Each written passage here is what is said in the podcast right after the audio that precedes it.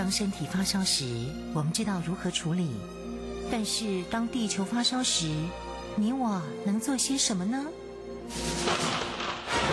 当地球发烧时，冬天不冷了，夏天下冰雹，雨林在缺水，草原沙尘暴，北极熊会灭绝，人类的家园将被摧毁。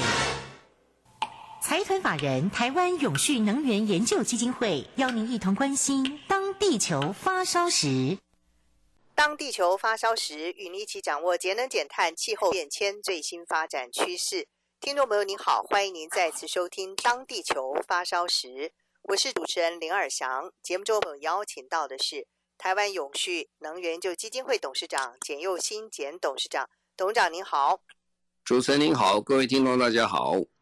呃，日前呢，在六月中旬的时候，台湾永续能源就基金会举办了一项颁奖典礼啊，这叫做“近邻标章”的颁赠典礼。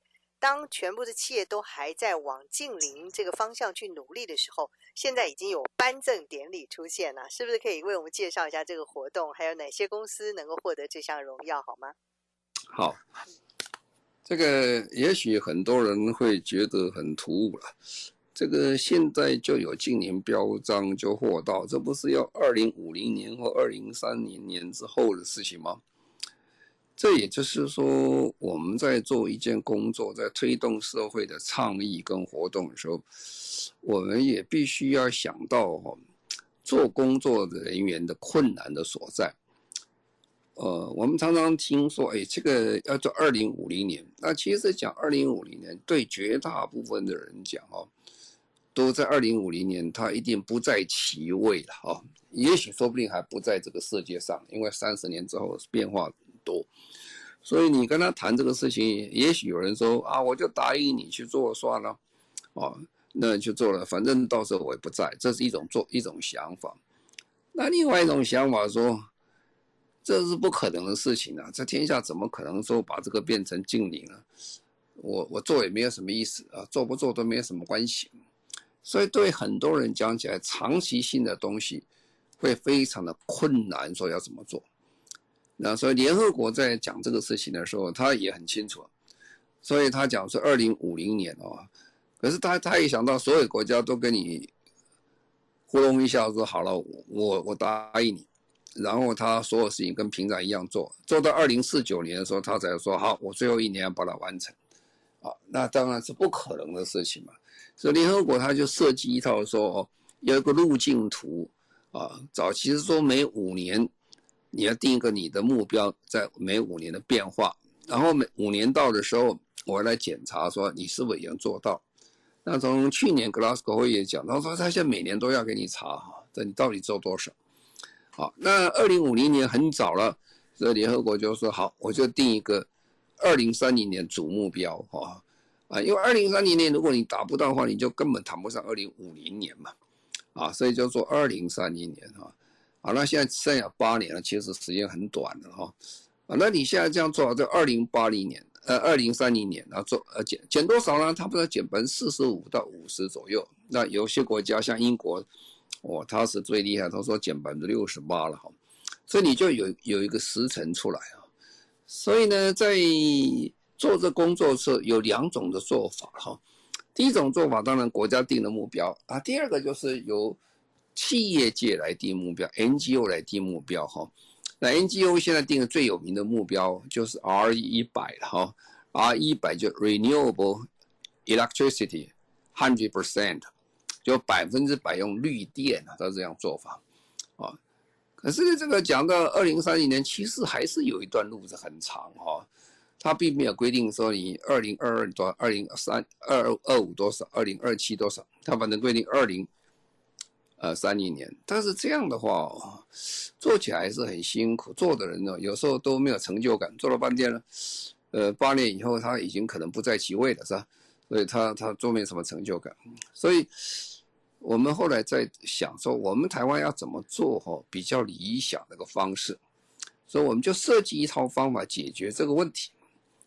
啊，第一个要解决问题就是说，好，我们要解决说，我们要让你觉得你有做，我就会给你鼓励，啊，给你一个社会的认同，所以我们就发这个叫做净零标章啊。净零标章意思不是说我今天给你净零标章，你就已经达到百分之百哈二零五零的成果，而是说照每一个阶段的时候，我给你一次鼓励，每一个阶段我给你一次鼓励，啊，这样的鼓励的下去的话，大家就会有兴趣啊。所以我们第一个还是跟我们在办呃台湾企业永续奖一样的概念，鼓励为主了。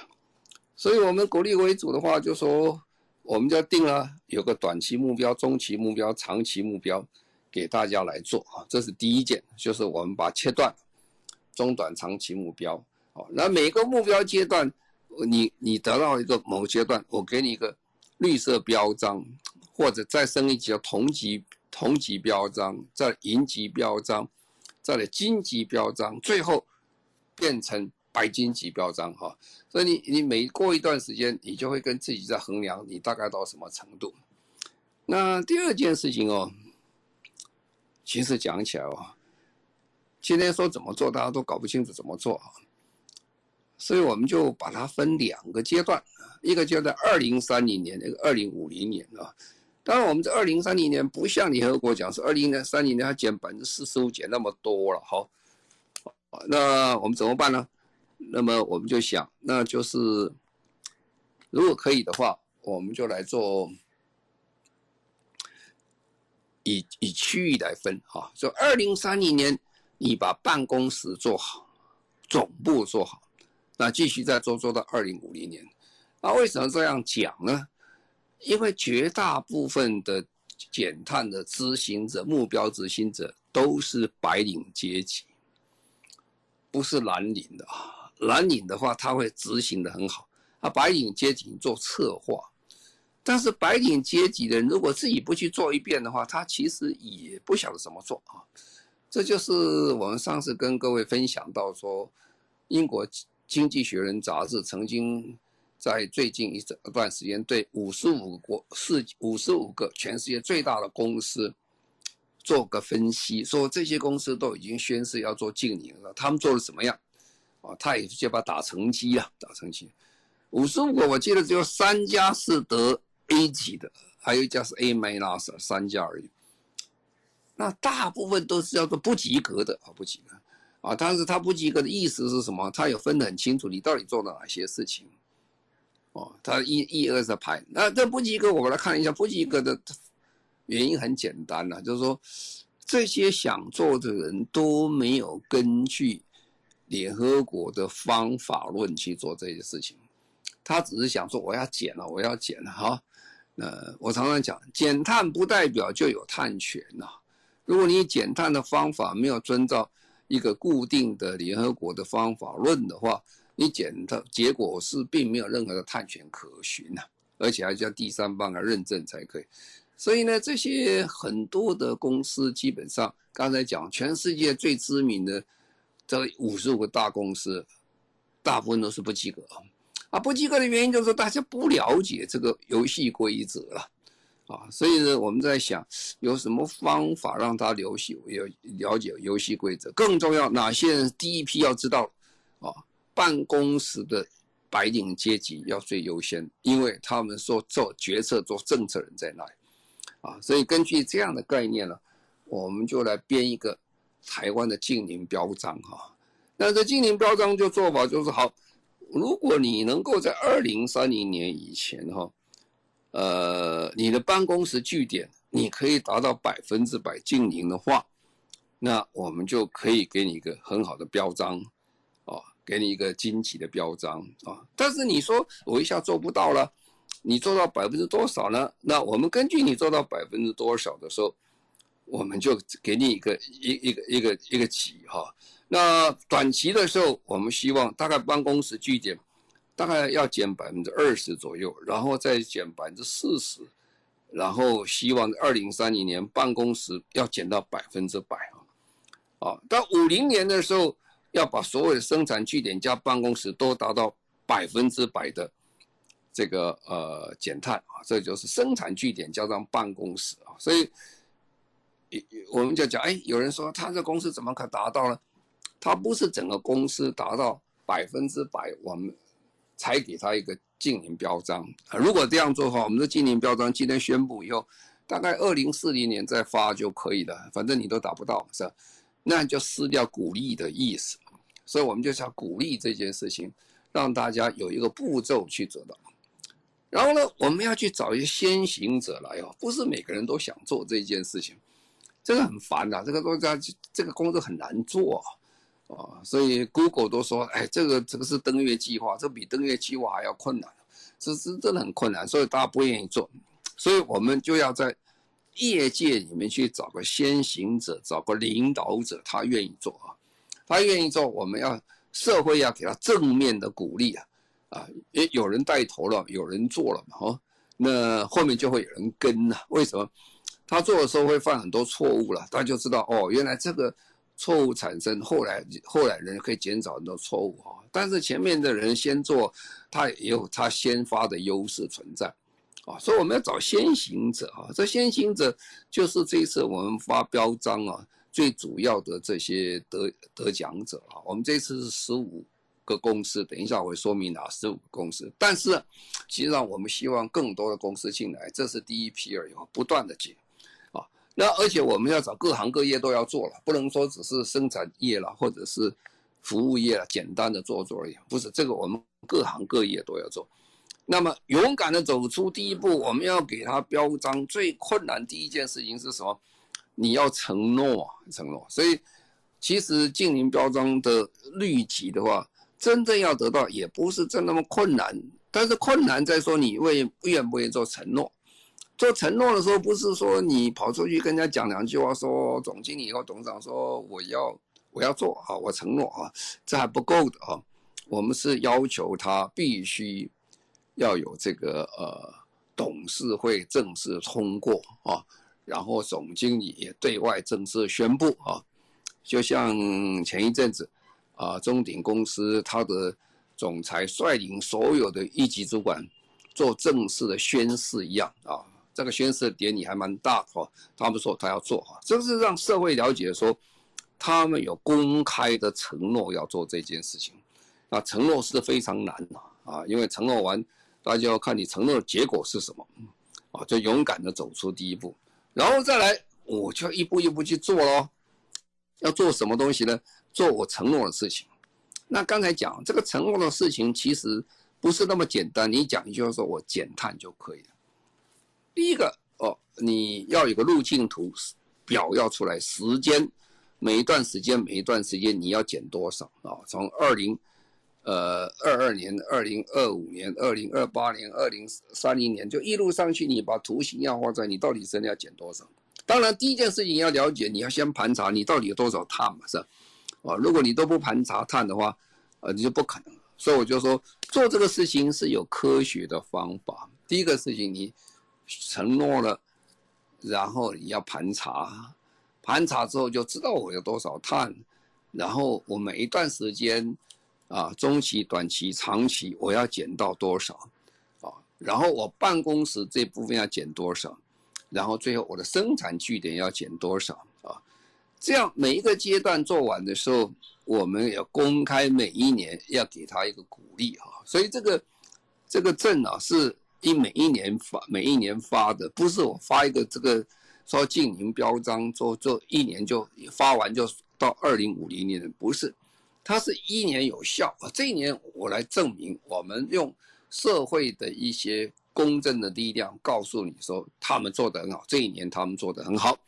啊，而且这个好哦，不是说我们基金会说好，我们组一个独立的一个审审议的机构，这个独立的审议机构，这些人都社会公正人士，而且这一行他非常的了解，他们去审查，啊，审查完了，然后告诉你说好，我们现在是可以做这件事情，你这一年是成功的啊，所以我们在做这个净零减减排的时候，全世界都是一样。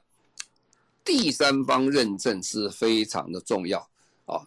如果你没有第三方认证的话，其实其实真假也没有人知道，是吧？啊，所以你自己说的不算数啊！所以我常常讲说，哎，你自己说减碳减多少，拿不到碳权的啦。为什么？你到底讲真的讲假，也没有人跟跟你跟你 check 了。你要第三方认证，而且你要照一样的方法论来做，啊，那科学的方法非常清楚了。联合国在这个事情，在经过这么多年来下，他们已经公布了非常多的步骤，也有自愿性的，也有强制性的，各种方式都，你看你要用什么方法去来做方来做这件事情，啊，所以这个就是说，呃，了解这个整个过程，就是说。当发给净零标章，不代表你已经完成了，但是代表你已经承诺了，代表你每一年已经做的每一年应该事情。这个路径图的意思是告诉你，每一年你要完成什么，然后有经过第三方认证，你够完成这个事情。我听起来是很烦呐，工作非常繁复，啊，所以我是觉得，哎，这些公司愿意来参加来做这个事情，我个人是非常的佩服他们，因为这个是有。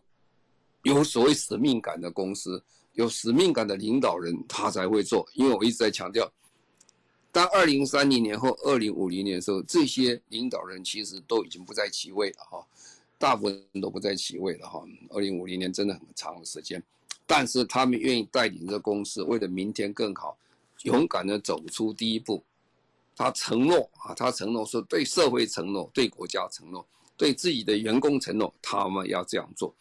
啊那以后往后的过程做什么？往后工程我们就开始做教育的工作了，来跟他们了解说，往后的每一件工作一步一步的往前走，其实也不是一个公司现在他就完全可以了解了啊。我刚才讲就是说，连那五十五个大公司啊，英国经济学人杂志给他们的工作成绩，这一年的工作成绩有一半给他打不及格哈，那你就大概知道非常的困难就是。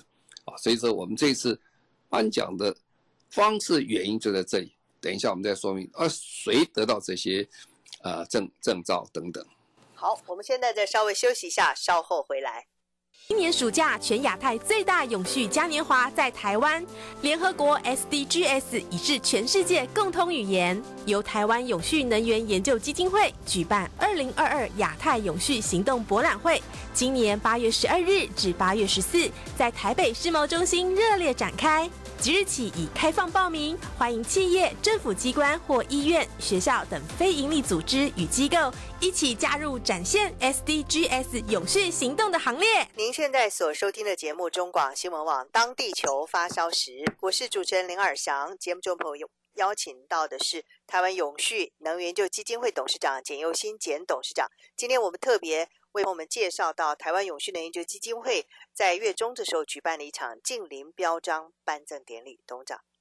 好，那我刚才讲过，如果你要让人相信，要第三方认证，你是要公正客观的一个审查单位哈，所以我们就分两个步骤。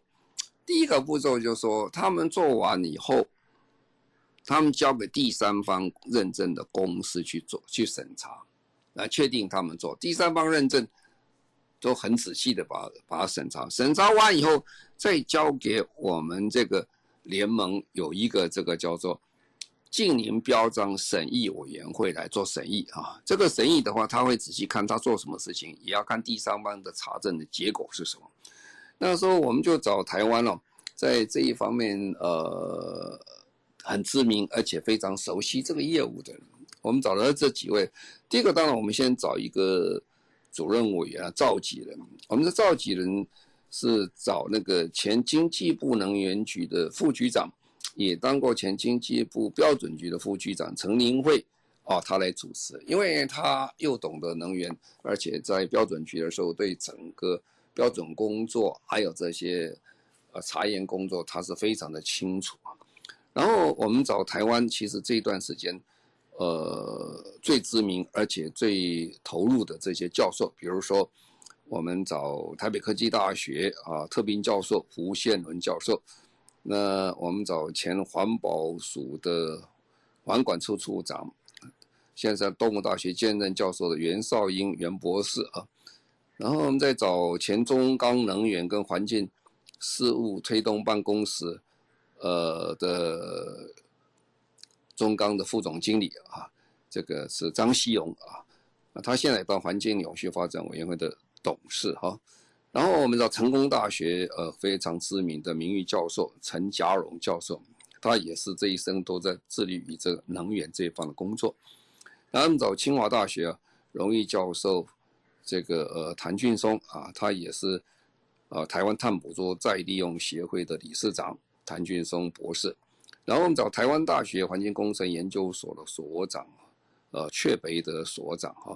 然后我们再找这个呃台湾科技大学的讲座教授顾阳顾教授，这几位其实呃大部分人都在这行里都是耳熟能详。他们呢做很客观公正的一个审查啊，审查还蛮复杂的啊。起先大家以为交了这个反正还没有成果嘛，我交了，我交了我就就可以得到。承诺之后得到一个绿色标章啊，其实不然，很多人被推荐，推荐的原因在哪里？就是我刚才讲，因为所有东西都需要有个科学的方法、科学的步骤啊。有的人是他的这个边界不清楚、范围不清楚，还有包括这个范畴不清楚啊，重新都要来过。那经过一个很仔细的评审推荐之后，做完了，那这十五家。啊，基本上讲起来，呃，第一个阶段我们是通过了。说这一年他们完成什么事情呢？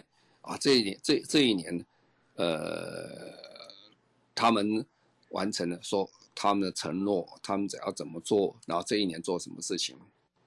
辛苦的是这一年年底的时候，到明年要重新再发照的时候，那个时候要第三方认证，要查所有的细节工作，那就是非常不容易的事情。好，那我说明这个十五家大概是哪十五家？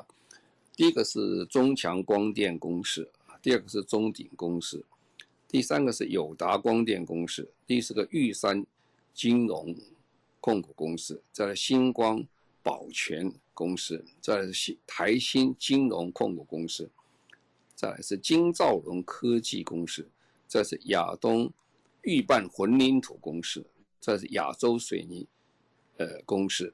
再来是英国标准协会的台湾分公司，再来是信义房屋呃公司，再来是呃我们自己的永续能源研究基金会，我们也加入，哎呀不做说不过去了，说我们咬着牙我们也做下去，我们承诺下去之后，然后呢，星光金融控股公司，然后群创光电公司，还有台湾水泥公司，你大概可以看到这个第一批的十五个公司。组成分子非常复杂，各行各业都有，有有制造业的，有服务业的，啊、有这个呃做验证公司的啊，那有 NGO 的，什么都有。这慢慢会推广出去。我们希望借由这一批公司当做台湾的领导者，也是大家在互相学习。说真的啦，就等于我刚才讲。呃，英国英国的这个呃《经济学人》这个杂志，他们的研究报告讲的，其实大部分的公司还是不是很了解啊，所以这段时间必须大家一起来再学习、再做，才有可能哦往前走啊。所以这一次的这样的发讲出来，我没有觉得啊，它几个特殊的意义在哪里？第一个特殊意义，我是觉得哈，呃。这是台湾第一批公司正式宣誓，有很好的开始，有很好的历史的意义。我们很多过去很多公司参有一些参加是国外的这些净零的工作的开始，但是本国之内呢，在国内我们正式跟我们的国民宣誓说，我们这个公司对我们这个土地负责，对这个爱护地球的工作，我们从台湾开始，它有历史上的意义，是一个里程碑了。所以我对他们。这些有充满的这个呃，有这个对土地的一个这个热爱啊，而且是这有使命感的公司，表达最大一个敬意。那那另外一个就是说，也让我了解到说，我们国家的公司其实是跟国际的潮流，特别是跟联合国推的，我们一直往前走，也配合我们国家在今年三月三十号做的呃二零五零年台湾的。这个净零的工作，我们一点都没有放松。然后呢，因为这个，呃，这些整个的工作，最重要的，我们的精神是完全用科学的方法来做。哦，我一直在强调，如果没有科学的方法，你你减碳是在国外是不被承认的啊，连碳权都会有问题。那这个是我们把联合国的方式完全带到台湾来啊，那是很困难，但是大家也愿意在做。那任何事情啊，都是这样说，千里之行，始于足下。从现在开始，那现在开始迈出了第一步了。那这个第一步的工作困难的。最困难的地方就是说，它不是一个公司可以单独完成的，也不是一个国家可以单独完成。所以将来我们这个近邻呃排放联盟最主要的工作，我们会结合国外的一些公司、国外的 NGO、国外的一些呃联合国单位，我们大家把这些知识带回台湾来，我们一起往前走。这是我们做这个净零标章的工作最主要的目的。总而言之呢，这个净零的事情真的是很难做。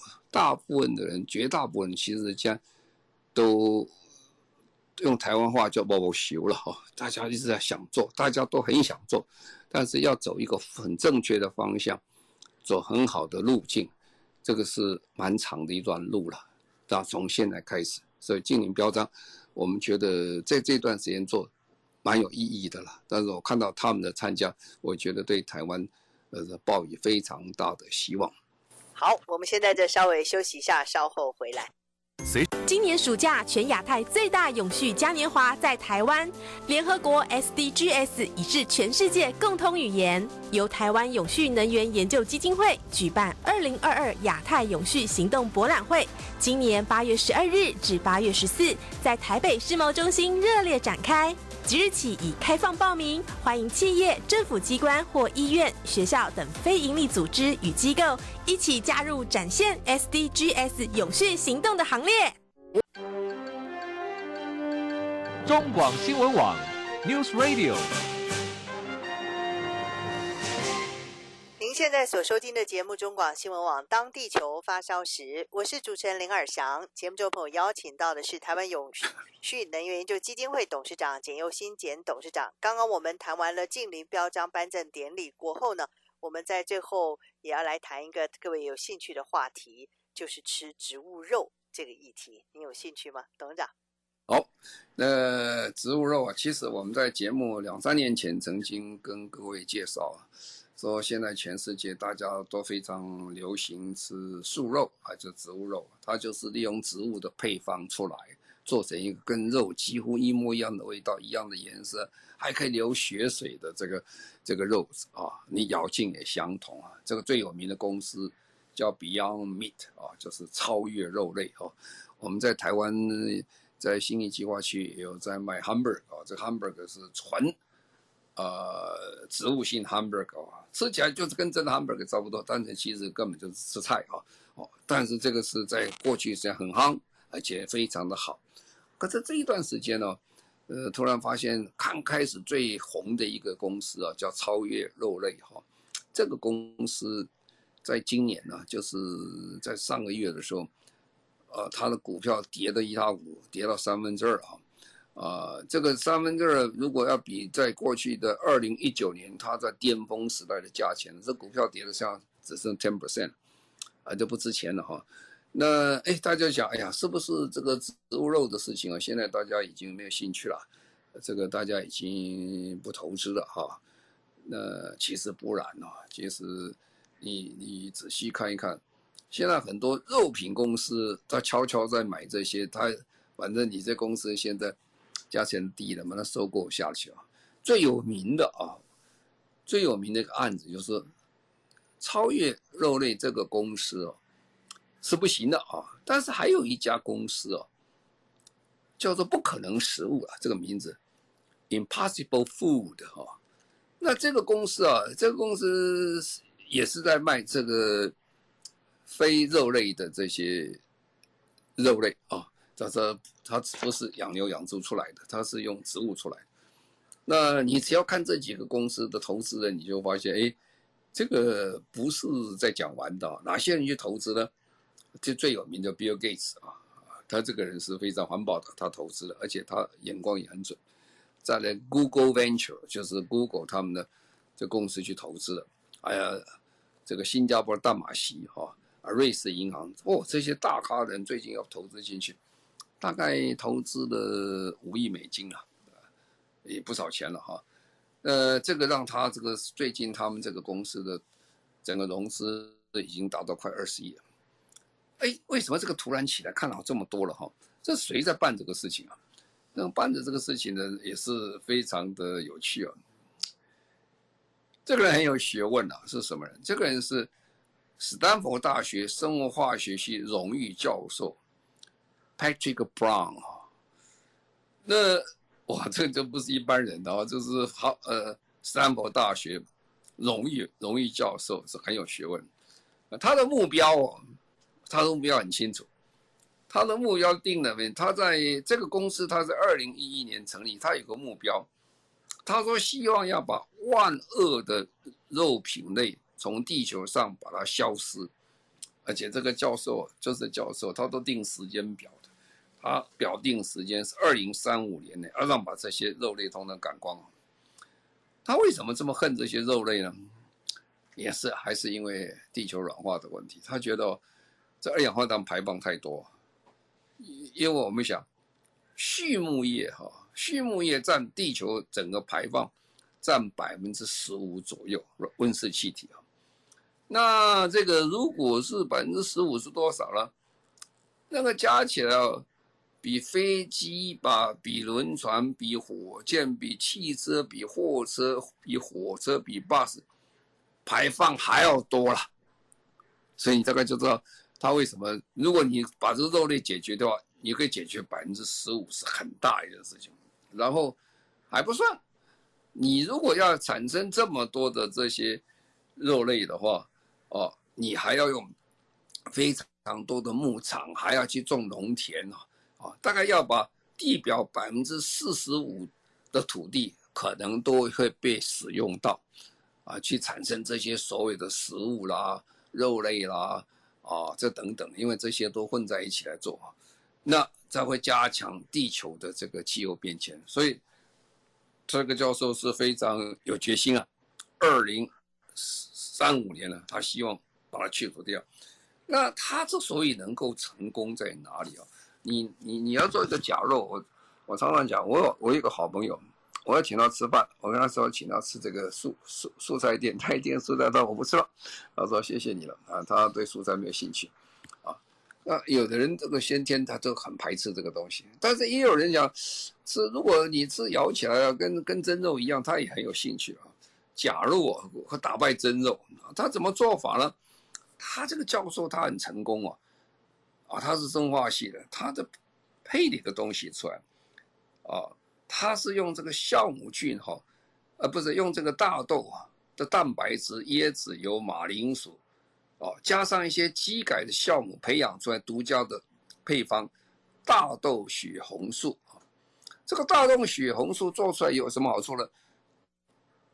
它就变成有血淋淋的状况出来，咬下去肉汁出来，味道也像，样子也像，就跟咬真肉是相同。哦，所以它就是。在这个用不可能的汉堡啊，他就开始卖汉堡，就是不可能汉堡，然后跟汉堡汉堡也合作，做什么做素肉汉堡，啊，结果就做做成了，做成了，啊，而这一段时间他为什么做的那么成功呢？啊，这个其实等一下我们讲，这跟他的创业的方式跟做法也不太一样啊。不过刚才讲他是有用到基改的这些成分在里面的，所以他在中国跟欧盟啊，他是不能进去的，而这两个。地方是不准有这个，呃，机改的大豆进去啊。不过呢，这两个以外，他其实他站得蛮稳的。他成功在哪里？因为他开始走的路线啊，不是走不是走餐厅，不是找小餐厅连锁店而已。他一开始走啊，就走走 supermarket 啊，走走大型的这些超啊超商啊，Costco 这种大店去做这个事情啊。所以前一阵子因为呃，疫情的关系，很多地方啊会产生什么问题呢？很多地方在卖这个，呃，餐厅要卖这些素汉堡的时候，因为餐厅关了，没有人去，所以他生意大跌。但是他这个在卖这个超商的时候非常受欢迎，因为他这个很好，而且他很奇怪，普普通这个素肉应该放在蔬菜的地方，他不是啊，他跟超商讲清楚，你卖我这个东西要放在肉类的地方啊，他假肉跟真肉去比啊，结果效果非常好，所以目前他是做得蛮成功了啊，在在美国这异军突起。所以我们在看气候变迁问题解决的时候，各种方式都有。这种吃素肉在美国现在算是很夯的啊，不过比例不高了。整个这个素肉加起来，大概还是占总的肉类百分之三而已。所以未来前途大有可为了。所以我们大概了解说，素肉的这个进展最近还是有新的发展出来，不断有新的创造。因为他们讲说。